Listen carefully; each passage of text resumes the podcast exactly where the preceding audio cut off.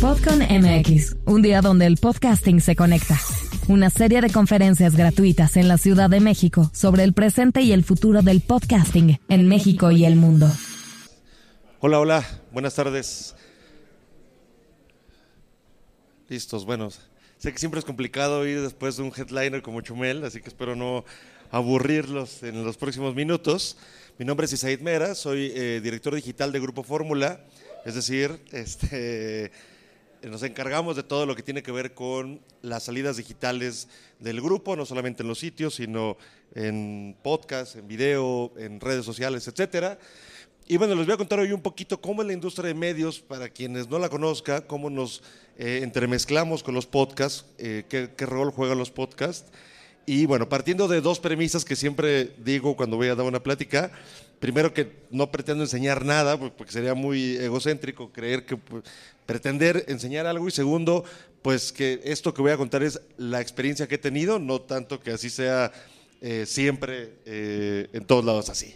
Entonces, bueno, primero vamos a arrancar con un poquito de contexto de, de los medios digitales, obviamente esto todos los que estamos aquí ya veo que tenemos edad de que vivimos esto, cómo nos conectábamos a Internet, cómo nos comunicábamos la mensajería de, eh, de aquellos años y los primeros teléfonos celulares que nos permitían intercambiar archivos, intercambiar audios y tener una comunicación un poquito más allá de que fuera solamente hablar por teléfono. Después, bueno, estos son los primeros medios digitales, ¿no? Eh, el Universal fue el primer medio digital en México eh, y también fue el primer legacy, es decir, uno un medio que tuviera algún soporte detrás, un periódico, una televisora, una radio, en tener un portal.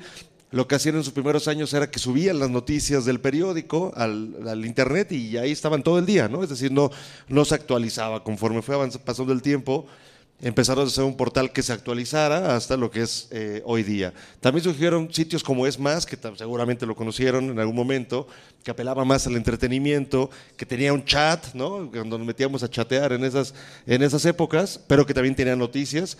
Y empezaban algunos medios nativos digitales. Pongo expansión porque yo trabajé ahí, eh, pero bueno, era de los primeros medios 100% digitales que surgieron ah, eh, ya en el mundo digital y que ya se actualizaban todo el tiempo y daban noticias y apelaban a, a traer audiencias a partir de los contenidos. Después, bueno, yo, yo ubico cuatro parteaguas en la industria de los medios digitales en los últimos años. Eh, no, no, no, por orden cronológico, pero los voy a ir mencionando más bien como vienen ahí en las imágenes. Uno, el tema de Facebook. Facebook en algún momento era un gran dotador de tráfico a los sitios de Internet. Nosotros publicábamos los contenidos en Facebook para que la gente le diera clic y llegara a los sitios y nos diera tráfico. Eso cambió. ¿Y por qué cambió? Mucho por la eh, irrupción de TikTok, mucho a partir de la pandemia. La pandemia, obviamente, como ustedes lo saben, cambió la manera en que consumimos eh, contenido, eh, con un boom del video, con un boom también del tema del, de, del audio. Y entonces Facebook, que era esa red social donde los medios abrazábamos porque nos daba tráfico, pues ya no, ¿no? Ya ahora es una red social donde se mueve mucho el video. Si ustedes ven su feed, ya no le salen prácticamente noticias propiamente de algún, de algún medio, le salen memes, le salen fotografías, le salen todavía cosas que hacen sus contactos, por supuesto, pero ya los medios de comunicación no están ahí. Es, es, evidente que también el tema de Cambridge Analytica, que seguramente también escucharon en algún momento, y todas estas acusaciones que incluso llevaron a Mark Zuckerberg a, a a testificar, ¿no? Por el caso de, Donald Trump y de el Brexit, impactaron en eso y Facebook ya no se quiere meter en problemas y entonces quiere ser una red social donde sea video, video, video y de alguna manera intentar competir con, con TikTok. Y TikTok, bueno, lo que les decía, ¿no? Obviamente la pandemia eh, impulsó mucho a TikTok, pero de la mano de TikTok es este formato de video vertical, corto, eh, que nos mantiene ahí este, más tiempo pegados a, las pantallas y que consumimos mucho entretenimiento. La realidad es que no sé si ustedes en TikTok vean noticias, pero yo creo que es probable que no, o de vez en cuando ven alguna noticia, ¿no? Es una red social más para, para ver contenido. Eh, acerca de nuestras afinidades. Ya ahorita vamos a hablar un poquito de los algoritmos. Y por último, el tema de Google. Google al final eh, se adueñó en algún momento del el tema de la monetización en Internet, ¿no? Yo siempre he dicho que Google, más allá de un buscador o más allá de lo que sea, es una gran agencia de publicidad. Vende publicidad y después la coloca en los sitios de internet, en los videos de YouTube y en las distintas plataformas que tiene. Entonces, pues Facebook se adueñó del, del negocio y sí reparte, por supuesto, a los creadores en la parte de YouTube, a los sitios de internet, en este caso como el nuestro que hace noticias, pero bueno, se queda una, una, una, gran parte. El tema es que son las reglas del juego, ¿no? Ya no, no vamos a cambiarle, no vamos a cambiar ahora el, el, rumbo de la historia. Y entonces tenemos que jugar en esas reglas donde tenemos que ir por el volumen, buscar muchos clics, mucha audiencia, para que a través de eso podamos ganar dinero por lo que Google nos reparte de la, de la publicidad que tenemos. Esto, esto de Google ya tiene algunos años. Yo creo que ese parteaguas empezó por ahí de 2007 eh, y ya en 2010 lo que se llama hoy eh, publicidad programática, ya Google se estaba adueñando o ya era prácticamente dueño de esto. ¿no? Es verdad que en los últimos dos o tres años Amazon ha eh, empujado y ha irrumpido con fuerza en el sector. Sería, me parece muy sano que algún día Amazon fuera un fuerte competidor de Google en esto, pues porque a mayor competencia siempre habrá mejores resultados. ¿no? Bueno, yo creo que la, industria de medios digitales me parece es una industria de cambios vertiginosos todo el día. Un día Facebook te sirve para una cosa, al otro día ya no. Eh, Google cambia de algoritmos eh, todo el tiempo. Eh, justo esta semana hubo un evento de Google y Google nos dijo, hemos hecho más de 500 cambios de algoritmo en lo que va del año. Es una locura, es decir, es más de uno por día. es, es estar adaptando todo el tiempo a las circunstancias, a cómo cambian las plataformas, a cómo cambian las audiencias. Y pues pongo estas dos frases que me parece que definen un poco lo que es la industria de medios digitales. Una de Mario Benedetti que dice, cuando creíamos que teníamos todas las respuestas, de pronto cambiaron todas las preguntas. Y una de Carlos Monsiváis que dice, yo ya no sé si ya no entiendo lo que pasa o ya pasó lo que estaba yo entendiendo. Eso me parece que define un poco eso. Cuando ya le agarraste la onda y dices, ya estoy monetizando bien en el sitio, cambio de algoritmo y a empezar de nuevo oye Facebook, ya estoy haciendo mucho video, ya estoy pegándole ahí, cambio de algoritmo o cambio la plataforma y a empezar de cero, ¿no? Y es pues constante estos, estos cambios. Bueno, ¿cómo son los medios digitales ahora versus los de antes? Pues acá un poco la prehistoria y el futuro para ilustrarlo. En lo, antes los sitios de internet veíamos, como les decía yo, las redes sociales, que en ese momento eran principalmente Twitter y Facebook. Eh, Instagram estaba empezando, todavía no estaban tanto los medios ahí como plataformas de amplificación. Voy y pongo mis notas para que la gente vaya de clic y vaya a mi sitio. ¿no? El sitio en el centro y las, redes sociales como atracción para el tráfico, atracción a la monetización. Ahora ya no, ahora los medios digitales, sobre todo los que están haciendo las cosas, me parece de manera correcta y que creo que ya son bastantes o la mayoría, ya ven cada plataforma como algo independiente. Facebook es algo independiente, hago contenido para Facebook, de manera independiente, que es video, que es lo que se está moviendo y lo que genera monetización y lo que se está consumiendo más. Instagram, pues no hago mi mismo video de Facebook para Instagram, que es otro formato, ¿no? Este, o, menos para TikTok. TikTok es un formato vertical, un formato más corto, eh, los subtítulos, los elementos eh, gráficos o visuales que puedo usar de TikTok no son los mismos que tengo en YouTube. Entonces, ya los medios me parece que eh, hemos entendido que cada plataforma es distinta. No puede llevar, en el caso de Fórmula, por ejemplo, la entrevista de Ciro Gómez Leiva con el ministro Saldívar, pues no puede llevar el mismo video en todos lados, ¿no? Es decir, eh, eso es llevar la televisión a internet y está de hueva. Hay que tratar de adaptarlo, tratar de hacerle ajustes, tratar de pintarlo para cada una de las plataformas. Entonces, pues hoy vivimos así, hacemos contenido para YouTube, hacemos contenido para Facebook, hacemos contenido para podcast, hacemos contenido para Twitter, hacemos contenido para TikTok y hacemos contenido para los sitios. Los sitios siguen siendo relevantes en monetización, en relevancia. Eh, a final de cuentas, eh, algo que también trajo un poco la pandemia es... Eh, las audiencias volvieron a esos medios que consideran serios o que consideran veraces, ¿no? Porque vamos, en un momento de, crisis y que necesitamos información veraz sobre un tema tan delicado, me parece que eso nos recordó la importancia de tener fuentes confiables. Pero bueno, ahora así somos, o así son, o deberían ser los sitios o los eh, medios digitales de hoy día. Un ecosistema con plataformas independientes, creando y distribuyendo contenido cada una en donde tenga que ser y como tenga que ser. Después, bueno, en digital cargamos con una cruz, eh, pero que también es una ventaja, que es la data, ¿no? el tiempo real. Vamos, podemos ir viendo en cada minuto cómo va la audiencia de los sitios de internet, cómo va nuestro canal de YouTube. ¿no? Bueno, aquí puse dos ejemplos que son nuestros sitios y, nuestro canal. ¿No? Entonces puedo saber si voy mejor que ayer, peor que ayer, peor que el eh, jueves pasado, mejor que el jueves pasado, mejor que el mes anterior. Y eso, por supuesto, que es estresante, ¿no? Todo el tiempo estás eh, viendo cómo vas y cargando con esa cruz, pero por otro lado también te permite tomar decisiones todo el tiempo. Si me está funcionando un contenido, qué me funcionó el campo semántico, me funcionó el titular, me funcionó dónde lo distribuí, y a partir de ahí, pues hagamos otro en este mismo sentido, eh, o hagamos una segunda bajada de ese tema, en fin, no todas las decisiones que se pueden tomar a partir de tener la data eh, todo el tiempo disponible. Entonces, eh, yo creo que quienes mejores resultados tienen tanto en lo individual como en lo grupal son quienes abrazan la data y trabajan con ella. Yo a, mi equipo, a los redactores, a los editores, a las editoras, les digo, si tú te mides tus contenidos, tus notas, ves cómo le fue, por qué le fue así, tú puedes ver de dónde llegó la gente, si llegó de Facebook, llegó de Instagram, llegó de Google, después de allá dónde se fue, cuánto tiempo estuvo viendo tu nota, ¿no? Eh, o tu video, lo mismo. Si tú primero analizas tu data de tus contenidos, mañana vas a ser mejor y vas a ser más competitivo y más competitiva, y el día de mañana en esta empresa ojalá, pero en cualquier otra empresa, vas a tener una ventaja competitiva versus a otras personas, porque casi nadie está viendo la data, ¿no? Todo el mundo le da web a ver la data y casi siempre ven el número general. Oye, ¿cuántos usuarios únicos hicimos en el mes? 10. Puta, creo que nos fue bien, gracias. Y lo que sigue, no analizar la data y entender cómo las audiencias están consumiendo tu contenido me parece que te da un plus eh, y una ventaja, insisto, competitiva frente a otros medios o bien frente a otros perfiles en, en los medios. Después, bueno, creo que es importante entender que los medios de comunicación ya no solo, Radio Fórmula ya no solo compite eh, en las plataformas con Grupo Milenio, con el Universal o con Televisa, que por supuesto que lo seguimos haciendo.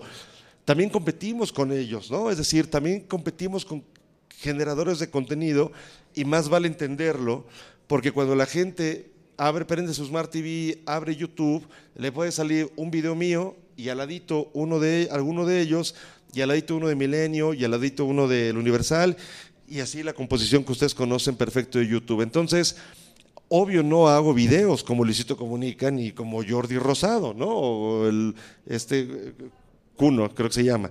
Eh, no, no, no, no hacemos ese contenido, pero es importante saber que tenemos que hacer un contenido de calidad, que tenemos que hacer un contenido atractivo, que nuestro titular tiene que ser bueno, que nuestra fotografía tiene que estar bien, que nuestra metadata debe estar bien hecho. Un poco lo decía Chumel hace rato, ¿no? del, del chiste de subir un video a YouTube.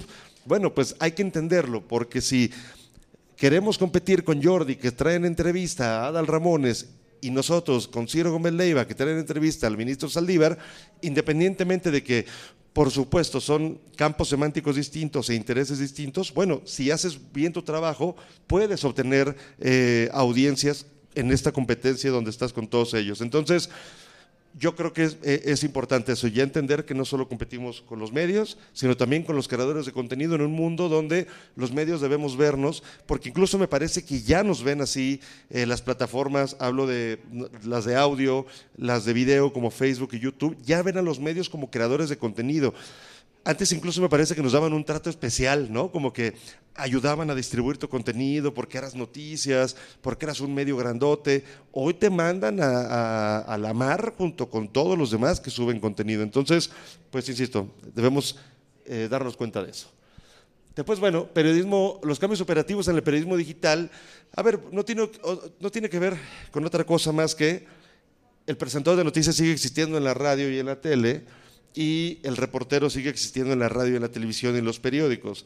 En el mundo digital yo cada vez veo menos posiciones, por ejemplo, de reportero o reportera, ¿no? Más bien hay creadores de contenido y haces una noticia, pero también, compadre, vas y haces un video y puedes hacer un TikTok o te haces un podcast o te haces un guion para hacer un video para YouTube y después un podcast. Esas son las habilidades que me parece hoy se tienen en la redacción. Hay perfiles como eh, el editor de audiencias o la editora de audiencias, eh, los jefes o jefas de producto, que también es una posición que ha crecido en los últimos 3, 4 años.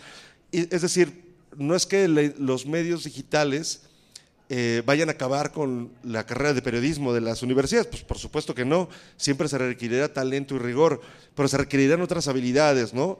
Yo, yo lo digo con los chicos que, sobre todo que van entrando con nosotros o que hacen servicio, pues que escribir bien, pues ya, o sea, ya está por sentado, ¿no? Es decir, ya no es un plus o una ventaja competitiva, puta, pues es lo de menos. Las ventajas competitivas es leer la métrica, leer la data, saber hacer un video, saber usar TikTok, saber usar Instagram, saber hacer un guion, ¿no? Estas son las ventajas. Entonces, pues bueno, hay cambios evidentemente eh, operativos. Yo creo que eh, los medios seguiremos creciendo eh, en esta industria del video y del audio, de la generación de contenido original, en la medida que vayamos adaptándonos a las audiencias. Yo creo que yo a veces veo y pienso que los medios son a los que a veces más nos cuesta. Lo, vi con el caso de TikTok y lo sigo viendo, ¿no? Eh, creo que el New York Times me parece un gran ejemplo, pero no, no, podría enumerar cinco medios que yo diga qué increíble lo hacen en, TikTok. Eh, es, un, es, un, gran este, reto que nos ha costado mucho entrar ahí. Bueno, el tema de los algoritmos. Aquí básicamente lo que quería decirles es, TikTok cambió el tema de los algoritmos. ¿Por qué? Porque antes, por ejemplo, Facebook te recomendaba contenido a partir de lo que veía tu prima, tu tío, tu novio, tu amiga o lo que viste eh, tú eh, en los últimos días. A TikTok le da igual, ¿no? ¿Cuál es tu comunidad y quién es tu primo y quién es tu tía, quién es tu novio? A TikTok lo que le importa es lo que tú viste. Y si tú te quedaste viendo un video de podar pasto, te va a volver a salir otro video de podar el pasto. Y si te viste un video de cómo cocinar hamburguesas, te va a salir videos de cómo cocinar hamburguesas. Y el algoritmo se fue haciendo a partir de la unipersonal, de la persona, y eso pues cambió, por supuesto, la dinámica de los algoritmos, que antes eran más a partir de eh, tu comunidad, digámoslo así. Facebook, de hecho, ya está cambiando también a, ese tema de los algoritmos. YouTube me parece que también ha evolucionado a ese, a ese tema en el cual ya las recomendaciones ya son a partir de lo que tú consumes. Y podría parecer un cambio que, fue transparente o que fue sin, sin, que nos diéramos cuenta, pero al menos para los medios de comunicación fue importante, eh, porque bueno, tiene que ver, cambia mucho tu manera de, de, cómo haces la estrategia para, para las redes sociales o cómo distribuyes el contenido, incluso te hace cuestionarte si, nos ha pasado si debemos tener solo un canal de YouTube, ¿no? Pues yo creo que ya no. Eh, ya tenemos que tener a lo mejor cuatro, ¿no? el de noticias, el de espectáculos, el de deportes y alguno otro. ¿Por qué? Pues porque la gente ya no ve contenidos por el montón o el canalzote grandote, sino por sus intereses particulares. Bueno, eh, los fenómenos de cambio, las tendencias de consumo, que vuelvo a un poquito a lo que les decía hace rato, obviamente la pandemia y obviamente también la tecnología, la base de la tecnología y todo esto que sabemos hace que hoy eh, vamos, desde hace ya algunos años, lo que le llamaron ¿no? la, la ley Netflix o el fenómeno Netflix, que era donde el usuario y la usuaria toma el control, ¿no? Ya no tengo que esperarme a las 8 de la noche a ver mi programa favorito en el 5, lo veo a la hora que se me dé la gana en YouTube o en cualquier plataforma.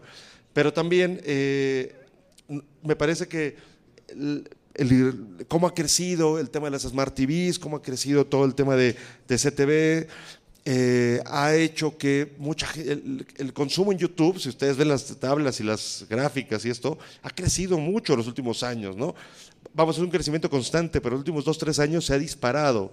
Eh, y me parece que tiene que mucho que ver con más, más gente se acercó a YouTube, es más fácil verlo, ya lo puedo ver en la tele, eh, ya no tengo que verlo solo en el celular o en la computadora. Y entonces, bueno, eso me parece que ha cambiado, eh, y ustedes lo ven, el tema del consumo. Y la parte del audio, por supuesto, ¿no? Eh, este boom que eh, ha habido de los podcasts y que yo me acuerdo cuando empezó, que yo lo recuerdo en mi mente quizás hace cuatro o cinco años, y que decíamos, bueno, pues los podcasts yo los escuché cuando yo era muy joven, ¿no? Era, se puso de moda en algún momento cuando estaba como por ahí como MySpace, y después desaparecieron los podcasts y volvieron y uno pensaba, bueno, va a volver a pasar lo mismo, ¿no? Dos o tres años y desapareció. Y no, la realidad es que se adoptaron y me parece que mucho tiene que ver porque se democratizó muchísimo la generación del contenido. Ahora, decir que cualquiera no lo sé, pero ya muchísimas personas pueden hacer un podcast. Hay muchísima gente con talento que hace podcasts increíbles y entonces la oferta es muy buena la gente escucha a uno, se da cuenta que le gustan los podcasts y va creciendo y va creciendo y se va generando todo esto que tenemos hoy, donde pues, la televisión ya es algo ahí como para ver el fútbol eh, o para ver contenido bajo demanda y el celular también, el audio, pues ya es eh, no solamente las canciones, sino contenido de lo que te guste. ¿no? leyendas legendarias eh, o de consejos de viaje o de lo que sea, bueno, pues eso ha cambiado mucho las, las tendencias en los últimos años. Después, bueno, en nuestro caso, la estrategia de podcast, puse la golpe, pues porque cuando uno habla de estrategia piensa en la golpe, ¿no? Bueno, ¿qué es lo que hicimos en Fórmula? Eh, primero, conocer de qué va. Yo no tenía mucha idea de, de, qué eran los podcasts, más allá de saber qué era un. Pero cómo se subían, qué necesitaba para subirse. Es decir, para mí fue un, para todo el equipo me parece que fue un aprendizaje, pues casi desde, desde Kinder 1, ¿no? Después saber con qué contábamos. Bueno, pues teníamos muchos podcasts y resulta que teníamos a Ciro y tenemos La Mano Peluda, ¿no? Que pues es como una eh, abuelito, este, institución este, de, del, audio. ¿Qué, ¿Qué, tenemos y qué podemos hacer con, con ello? Después un paso bien importante, y ahorita lo van a ver en una gráfica, fue independizar la operación. Mi equipo que hacía video es el que hacía los podcasts. Entonces, pues hacía video y hacía podcast. Entonces el mismo video que hacía, le bajaba el audio y subía ese podcast. Entonces, no era realmente una operación profesional, ¿no? Y video nos iba bien y podcast, mm, como que sentíamos que tenemos que dar ahí algo más. Entonces, independizamos la operación y hay un equipo profesional, que también es uno de los, el siguiente paso, un equipo profesional de los podcasts que se encarga solo de eso y que eso por supuesto te ayuda a ser más constante en, las subidas, de mayor calidad, empiezas a conocer mejor a tu audiencia, empiezas a ver la data y te empieza a ayudar a tomar mejores decisiones en esta parte, ¿no? Y te puedes darle al cliente lo que pida, que es, por ejemplo, la mano peluda, ¿no? Es decir, eh, o los horarios en los que lo subes. La gente, por ejemplo, con Ciro es muy exigente. Si tú a Ciro no lo, estás, no lo has subido a las diez y media, empiezan a llegarte tweets, por ejemplo, ¿no? De, ¿por qué no está el, podcast de Ciro a las 11? Ya tiene una hora que acabó y ¿por qué no lo suben? Entonces, eh, pues bueno, hay que entender y darle a las audiencias lo que necesitan. Y bueno, estos son un poco los resultados. Si ven, pues bueno, aquí, aquí es donde empezó el proyecto que tengo la suerte de dirigir. Y estos son los millones de reproducciones al mes. Y bueno, evidentemente cuando empezamos a entender mejor las cosas y, profesionalizamos la operación, pues bueno, me parece que son notables los resultados, ¿no? Prácticamente duplicamos eh, nuestra audiencia a partir de entonces. Y después, bueno, algunos casos de éxito, ¿no? La mano peluda, esta institución eh, ha crecido en un año, eh, año y medio, perdón, 500%. Ciro, a partir de entender la audiencia, a partir de cómo la quiere, qué quiere, bueno, casi 250%. Y la taquilla con René Franco, que a mí, por ejemplo, es de esos programas que digo, ¿todavía la gente ve a René Franco? Pues sí. Bueno, quizá no lo ven porque su canal de YouTube no está muy mal, pero en podcast le va muy bien. Es decir, es un cuate que a la gente le gusta escucharlo. Y bueno, pues ha crecido más del doble, ¿no? Bueno, la comercialización. A ver, esto, yo creo que ese es el gran reto que tenemos los creadores de contenido de podcast. Eh, ¿Cómo lo vendemos? Y yo creo que ese es uno de los grandes debates y de los grandes retos que tenemos. Yo creo mucho en que tenemos que hacer una labor de evangelización con los clientes, con las marcas, de, por ejemplo, en el tema de la radio, ¿no? Yo les digo, bueno, a un cliente que no le alcanza para pagar a lo mejor el, el anuncio de radio, véndelo un podcast, seguro le va a salir más barato, ¿no?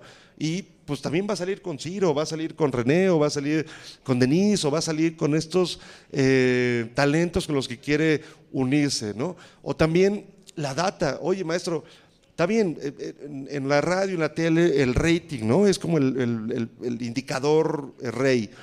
Pero bueno, acá no hay rating, acá hay 2.355 personas de la Ciudad de México eh, de las cuales 44% son hombres y 56, es decir, esa, esa data que pueden tener los clientes es crucial, que no la tienen la neta en los medios masivos. Entonces, tenemos ventajas en los podcasts, creo que los clientes necesitan conocerlas y necesitan también pues, pues, creer en ellas, ¿no? Es decir, ¿por qué me debería servir tener esa data, compadre? Pues porque tú lo que quieres es vender más shampoos, Pantene. Entonces, pues vamos a llegar a la gente que tú le quieres vender shampoos. No lo voy a mandar en un horario en la que creemos que hay gente. No, acá vamos a llegar a esas, a esas audiencias. Obviamente también, entre mayor segmentación, la publicidad es más cara. Eso, eso lo sabemos, bueno, hace 50 años. Entonces, me parece que el reto es eso, evangelizar y que las marcas también vayan creyendo más y más en el potencial que les puede dar los podcasts. Después lo que sigue, puse un Cholo Simeone, pues porque siempre tiene que haber un Cholo Simeone en las presentaciones.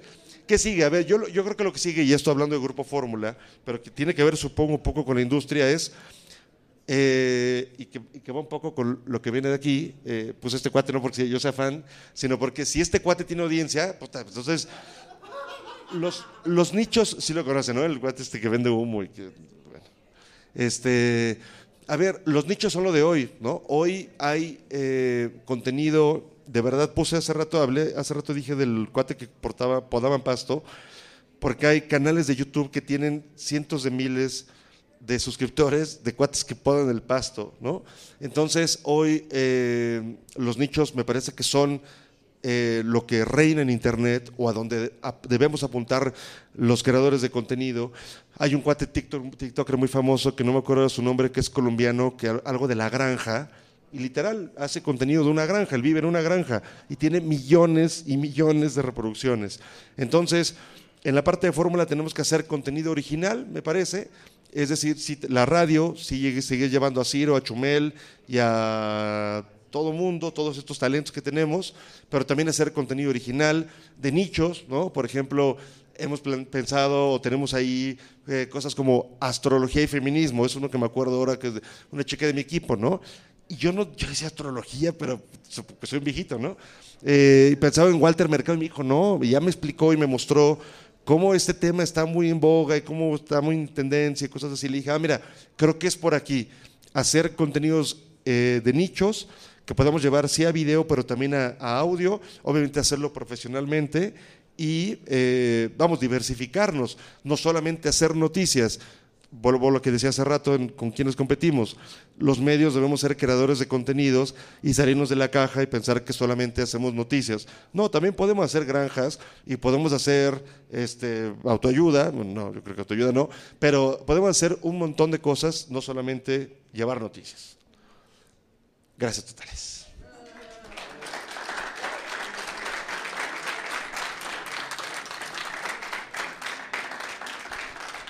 Listo, bueno, pues no sé si alguien tenga alguna pregunta. Encantado de platicar acá. Ahora sí me voy a sentar. Hola, eh, yo tengo una pregunta, digo, hablando de el monstruo que es, ¿no? Donde, donde la empresa en la que trabajas, comentabas el independizar las, las producciones y profesionalizarlas. ¿Qué tan difícil es pichar ese tipo de cosas? Porque pues todo eso representa dinero, ¿no? Eh, ¿Qué tantas trabas este, te has encontrado? ¿Qué tan difícil es esa cuestión? Fíjate, en el caso de, los podcasts, em, más o menos como los cuatro meses que empezó el proyecto, me di cuenta que, que no le estábamos dando el, el, rigor ni el, ni el calor que necesitaban los podcasts. Y además el dueño de la empresa es un clavado de los podcasts, ¿no? Porque seguido me manda mails y casi siempre me manda como newsletters, ¿no? de cuates que ganan millones de dólares con los podcasts en Estados Unidos. Y estoy seguro que debe decir, puta, eres un pendejo porque no me ha traído 10 millones de dólares en podcast, ¿no? Y entonces yo le decía a mis jefes, ¿sabes qué? Es que necesitamos separarlo, hacer un equipo independiente. Y eso siempre es, ¿cuánto va a costar? Bueno, pues va a costar pagarle a la gente, ¿no? Y nos tardamos un rato, ¿eh? unos cuatro o cinco meses en preparar el proyecto. Ahí entró Memo, Memo Junior, que está por ahí atrás, eh, pues aventamos dos meses, yo creo, de Exceles y tirar el lápiz y cómo hacer que cuadraran los números, porque al final es un negocio y tiene que ganar dinero las empresas. Y ya finalmente, una vez que cuadraron los números y que se dio, nos dieron eh, bobo. ¿Por qué? Pues porque me parece que la empresa entendía que si quiere crecer en un nicho, que aparte es natural y obvio que tienes que estar porque hace radio, eh, se diera. Entonces, costó trabajo explicar, convencer, pero me parece que había el empuje suficiente para, para que se lograra. ¿Sí? ¿Alguien más? Sí. Felicidades por la presentación, muy, muy, entretenida y dinámica. Me daban huevo las presentaciones de la escuela de Bullets, no, nunca. Eh, no, te, quería preguntar, o sea, particularmente, em, no sé si Fórmula Estudios, ¿no? sea como algo nuevo, o sea parte del aparato nuevo que estás describiendo, pero ¿qué tipo de contenido en específico para podcast tienen como en mente lanzar y con qué, qué tipo de coproducciones o alianzas buscan para desarrollar este tipo de historias, ¿no?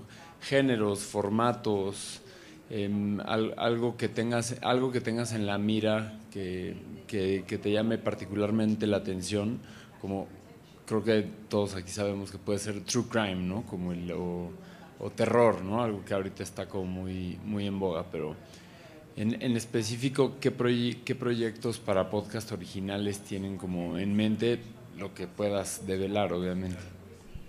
Bien, eh, bueno, Fórmula Estudios, eh, no tengo tan clara la historia, de hecho Ricky la tiene mejor que está ahí atrás, pero bueno, Fórmula Estudios es un área de, Grupo Fórmula que se dedica a la, pues digamos a todo el proceso de la creación de contenido, preproducción, producción, postproducción y que te puede hacer desde un podcast hasta una serie de Netflix, por ejemplo, ¿no?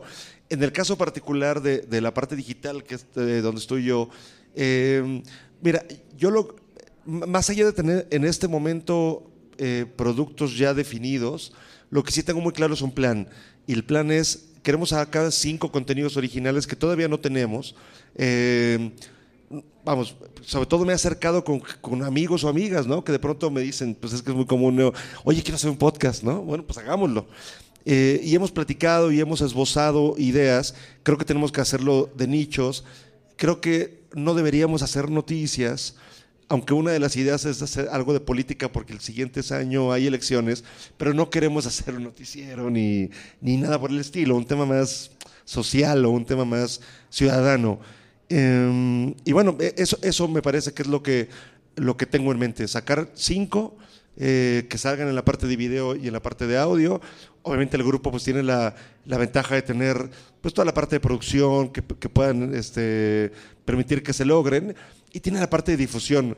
Fíjate que, que yo creo que algo que me ha sorprendido desde que estoy en Fórmula hace dos años, tengo dos años en la empresa, yo trabajé en el financiero antes, es que pues escuchaba la radio, yo escuchaba Radio Fórmula pues porque pues, son noticias.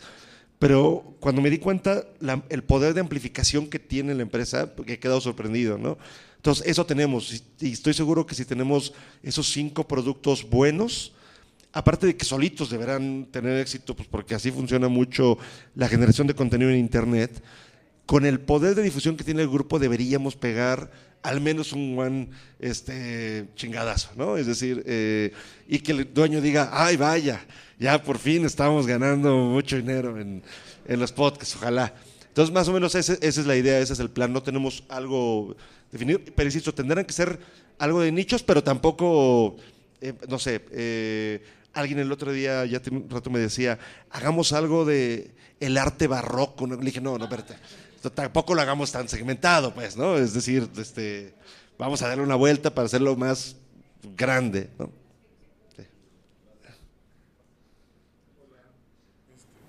Hola, hola. Ah, perdón.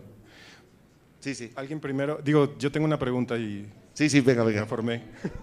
este, perdón, Isaid. No te preocupes. Qué, buena presentación. Muchas gracias. Salvador Martínez de Podcaster MX. Eh, dos cosas. Una, em, ¿cómo nos podemos acercar productoras independientes como Genuina, con Íñigo y David y nosotros para colaborar con Grupo Fórmula en tema pues comercialización, spots, una. Y dos, me, me, gustaría mucho, obviamente es poco tiempo, pero que nos dieran los tips de operación, porque entiendo que te tocó llegar a Grupo Fórmula, eh, armar el equipo y, y ser súper eficiente. Entonces, esa parte de cómo, cómo lo estructuraste, ¿qué nos puedes decir a quienes estamos justo tratando de eficientar la operación? Claro que sí. Eh, bueno, para acercarse, nada, este, acercarse conmigo, con Memo, este, a mí yo creo que ya lo conocen de, tiempo atrás, él con él, sin duda está trabajando con nosotros activamente en la parte de comercialización y pues, ahí adelante, ¿no? encantados de, escuchar propuestas y de trabajar juntos. Y el, tema de, la operación, fíjate, yo creo que la, principal virtud que tiene eh, la parte digital del grupo es que tiene mucho talento, ¿no? Yo, yo creo, yo soy fanático de Steve Jobs y Steve Jobs algún día dijo que no era el mejor diseñador, ni el mejor desarrollador, ni el mejor de nada, pero agarraba el mejor diseñador y el mejor desarrollador. Y eso me parece que fue lo primero, ¿no? Este, es decir, traer talento en las áreas claves, en social media, en la parte de los sitios, en la parte de, de, video. Eso nos ha ayudado mucho. Realmente creo que tengo la fortuna de tener un equipo increíblemente talentoso. Y segundo, creo yo, es que a veces parece que es, parece muy sencillo y capaz que lo es o, no sé, pero enfocarse en los resultados muy claros, ¿no? Es decir, eh, no queremos inventar el agua tibia, no queremos este de pronto ganarle a Google, ¿no? Que es una tentación a veces en la parte de comercialización. Y entonces, nuestra meta, por ejemplo, en los sitios es, siempre decimos, ¿cuánto hicimos este mes? 9.9 millones, perfecto. ¿Cuál es la meta del mes siguiente? 9.9 millones 001 hacer uno más que el mes anterior.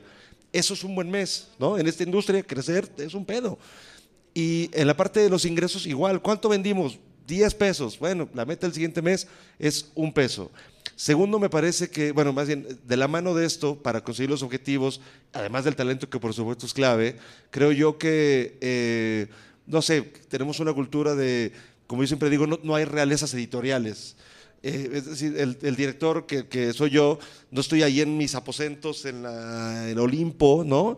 Pues no, si de pronto no hay manos para subir un breaking news, pues el director va y lo sube, ¿no? Eh, el editor no edita, ¿no? El editor también se pone y hace un guion y también si tiene que ir a reportear porque no hay manos, va y la hace. Y eso me parece que hace que pues el equipo se convenza de que pues de que estamos trabajando todos por un algo, ¿no? Y de que no es, pues esto, esa realeza de, ay, no, el director, este, ni lo vemos, ¿no? Este, salúdenlo, quitándose la gorra. No, pues no. Entonces, eso, eso, eso ayuda también. Y la comunicación franca, abierta, transparente, yo creo que hay veces que hay que pegarnos un par de gritos, o hay veces que tiene que pegarnos el director, y pues los pega, ¿no? Siempre con la buena onda y tan cool, y acabando de eso, capaz nos vamos a echar una chela pero pues claro que te tuve que decir que no chingas, que no subiste el video de ayer, ¿no? Entonces, no sé, pienso en ese tipo de cosas que ojalá puedan ayudarte un poco y que puedan servir. No, hombre, con mucho gusto. Listo, ahora sí.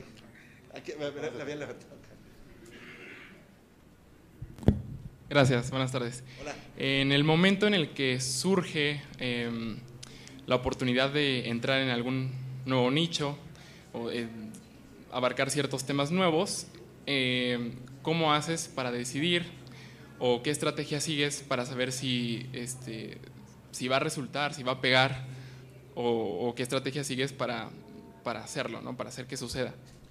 Yo creo que te voy a contestar con el ejemplo de un nuevo sitio que sacamos, aprovecho para hacer el comercial, que se llama Guacamole, guacamole.radioformula.com.mx. Más allá del nombre, que en realidad el nombre surgió en una borrachera, que llevaron un guacamole al centro y dijimos, por aquí es, el de qué iba a tratar, o sea, fue todo un análisis de cómo está la competencia, ¿no? Ver Comscore, por ejemplo. Pensamos hacerlo de finanzas personales, pensamos hacerlo de viaje, pensamos hacerlo de muchas temáticas, ¿no? Incluso un portal eh, gay, eh, no sé, hubo muchas ideas. Nos metimos a Comscore, cuántos medios hay, quiénes están detrás, cuánta audiencia tienen, ver sus perfiles de Facebook, ver el tráfico que tenían. ¿Para qué? Para decidir a partir de dos cosas. Uno, ¿tenemos el músculo para competir? Por ejemplo, yo conozco bien el financiero, trabajé seis años allá. Si queríamos hacer un medio de finanzas personales, teníamos que ser muy robustos, porque está el financiero, pero está el economista, pero está Forbes, que eh, sigue teniendo su público, y está expansión, y está mi bolsillo, y hay un montón. Entonces, yo creo que no era por ahí, por ejemplo, ¿no? Y segundo, pues ¿Qué, hacemos que no nos pise los pies con los otros sitios? Tenemos Radio Fórmula, que es noticias y entretenimiento y utilitario, fútbol, que es deportes, y chismecito.mx, que hace soft news, totalmente soft news. Entonces, bueno, pues entre todo ese análisis de la data y ver la data y ver números, dijimos, tenemos que hacer uno que hable de comida. Porque aparte, hay una tendencia importante de comida y de la gente preparar comida en casa, creo que a partir mucho de la pandemia también. Y dijimos, creo que va por acá. Y obviamente hay, competencia, está Donde Ir, está Chilango, este, y algún Time Out, no sé si todo exista. Pero bueno, más este, ¿cómo decirlo? Más accesible de competir que un medio grandote. Entonces, yo pensaría en eso. Hace, el año pasado también hicimos un programa con la Panamericana, con un salón, con una clase, y el proyecto final era presentar un proyecto de podcast, justamente. Y algo que me parece que vimos en ese, en ese proyecto era justo analizar la data de qué vas a hacer, de qué contenido. Y surgieron contenidos, por ejemplo, de eh, fútbol femenil, surgieron contenidos de, sí, de turismo, pero era, no ecoturismo clásico, era otra vertiente. Entonces, pues eso es, primero yo, yo pensaría, ¿qué sabes hacer? Pues en, este, en nuestro caso dijimos, sabemos hacer sitios de internet, sabemos hacer contenido sexy y después con qué podemos competir, con quién voy a competir y si tienes el músculo, que yo creo que en el caso de un podcast, por ejemplo, es, no sé, recuerdo a unos chicos que una vez nos presentaban un proyecto de apuestas, creo era, y cuando les dijimos, oye, pero hay que mandar diario un video. Ah, diario. Sí, pues sí. Este, y cada semana pues hay que hacer uno grande. Y ya, ya, ya es como dices, ay, este, déjame pensarlo. No, pues tener eso es, tienes el, tiempo, tienes las ganas, tienes los recursos para hacer todos los días un video, o todas las semanas, pues porque la constancia es el rey en esto, ¿no? Entonces, pues yo creo que analizando todo eso puedes llegar a, la elección, sí. Gracias. Hola. Hola. Eh, una pregunta más como enfocada al marketing. Eh, ya sabemos que el contenido es importantísimo, ¿no? Y eso es lo que te va a dar la clave de si, de si tu producto es exitoso o no. Eh, en el ámbito de cómo lo posicionas, cómo lo compartes, antes, eh, como dijiste, era mandarlos hacia un sitio donde pudieran escuchar. Ahora que cada cuenta es diferente, que cada generas contenido diferente para cada una, ¿cómo monetizas y cómo puedes posicionar tu producto para que de verdad te vayan a escuchar y si usan campañas pagadas, cuánto invierten más o menos en cada, en cada posteo, en cada cosa que hacen. Eh, bueno, sí, ha sido muy cambiante. De hecho, Twitter, por ejemplo, hace poquito nos cambió y seguramente lo han visto de que ya no te sale que es un sitio, te, te sale como una fotografía y bien chiquitito te sale el dominio. Entonces, ¿Cómo posteábamos antes en Twitter? Pues poníamos un copy que no fuera lo mismo que el titular de la nota, porque el titular salía en una card, ¿no? Que lo conocíamos. Ya no sale la card, tuvimos que cambiar la manera de postear, ¿no? Ya, ya pone el titular a otra vez, pues porque ya solo se ve la foto, ¿no? Esto primero un ejemplo. Facebook, pues obviamente ahí, como ya no te distribuye ligas, pues si te das cuenta, a lo mejor si te salen cosas de medios, vas a ver que los medios ya posteamos texto, ya sabes que tienes el fondo atrás azul o rosa o rojo. Y entonces, digo, hay unos que lo hacen medio raro, con clickbaiteros de no sabes lo que le dijo tan, ¿no? Ya sabes. A lo mejor nosotros ponemos como, este, AMLO anuncia el regreso de los trenes, ¿no? Como texto. Y en el primer comentario te pongo el link, ¿no? Son de esos trucos que hemos empezado a, a encontrar. ¿Para qué? Porque dijimos, a ver, Facebook no distribuye ligas, no pero texto sí, y, e imágenes sí, bueno, pues así, ¿no? Hemos encontrado como, como maneras, porque al final de cuentas, yo creo que hoy el tráfico de social media debe andar en el 15% de los sitios, en algún momento yo creo que los medios llegó a ser 50%, pero ese 15% no lo puedo perder, ¿no? Eh, entonces, pues es, es, estarle buscando, ¿no? ¿Cómo, ¿Cómo la traigo? Y segundo, pues pensar que ya no a veces ya no quieres que se vayan de, Facebook a tu sitio. Por ejemplo, si posteo un video, pues lo que quiero es que lo vean ahí, porque sé que Facebook le va a meter publicidad y lo voy a monetizar. Twitter también ya me está monetizando. Eh, en los comentarios seguramente han visto que, digo yo por ejemplo que soy muy chismoso y de pronto veo tweets de Ciro y me meto a ver las respuestas, que ya sabes que le, le a la madre, otro le aplaude, lo que sea, me salen ya anuncios. Eso ya Twitter lo está empezando a pagar a los, a los creadores de contenido. Ya nos pagó, pagó el mes pasado creo que 6 mil pesos, ¿no? Bueno, está bien. Este, algo es algo. Eh, y después, lo mismo me parece que pasa un poco eh, en, las otras plataformas. Eh, vamos, TikTok, por ejemplo. Pues en TikTok no voy a llevar, no voy a traer tráfico, ¿no? Pues eso lo debo entender y debo vivir con eso y debo vivir sabiendo que no voy a monetizar porque TikTok no me monetiza. Entonces, pero pues tengo que estar ahí. Entonces, yo apelo a que un día TikTok va a pasar como YouTube y que va a decir, ya le tengo que dar dinero a los creadores y no los creadores van a dejar de subir su contenido acá. Eh, y después la parte de audio, ¿no? En el caso de, los podcasts y que por supuesto salimos en Spotify, en Apple, en Amazon, todas estas eh, plataformas. Lo que eh, hacemos y que un poco ahí que hemos trabajado aquí con, el equipo de RCS es meter por ejemplo, pauta de otros podcasts más chiquitos en los grandotes para que la que existen, ¿no? Estas estrategias de una especie de hacer un ecosistema, ¿no? Que los sitios de internet funcionen. Si tienes cuatro sitios, tienes que entrelazarlos. ¿Para qué? Para que hagas un ecosistema y Google lo lea así, ¿sabes? Por temas de SEO, en fin. Me parece que los podcasts también ayuda eh, a hacer esta recirculación de uno a otro. Y obviamente, pues los grandotes, Chumel, Ciro, pues que nos lleven a los más chiquitos, ¿no? Eh, y por último, el tema de la pauta. Prácticamente no metemos pauta en Facebook. La neta, cuando llegamos a meter pauta, es porque tenemos algún contenido pagado eh, y que no estamos llegando al KPI. Entonces, eh, solo en esos casos. Pero la neta, la neta, con toda franqueza y honestidad, es muy pocas veces lo hacemos. Yo creo que lo hemos hecho este año quizá cuatro, por ejemplo. ¿no? Sí. sí. Listo. ¿Alguien más? ¿No? Perfecto. Bueno, pues muchas gracias por su tiempo. Espero no haberlos aburrido después de Chumel.